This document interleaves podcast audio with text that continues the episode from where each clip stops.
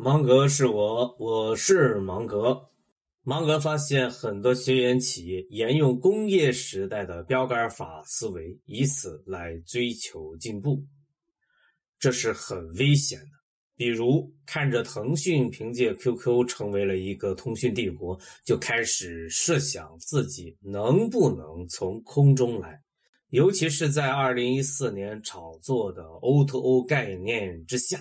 更让一众商家都往这个方向使劲儿，梦想着有一天自己的连接工具中也能够有几百万、几千万的沉淀，从而变成一个小腾讯。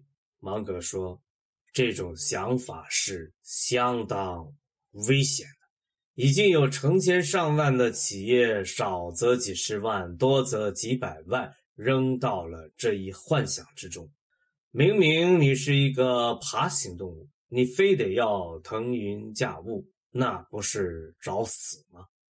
在互联网时代，同样有爬行动物，也会有飞翔在空中的鸟，仍然会有生活在水中的鱼。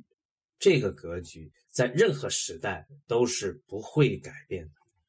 什么是生命？生命就是差异化生存的代表。没有差异，你是活不下去的。也正因为如此，我们看到的世界才是如此的多样化，如此的丰富多彩。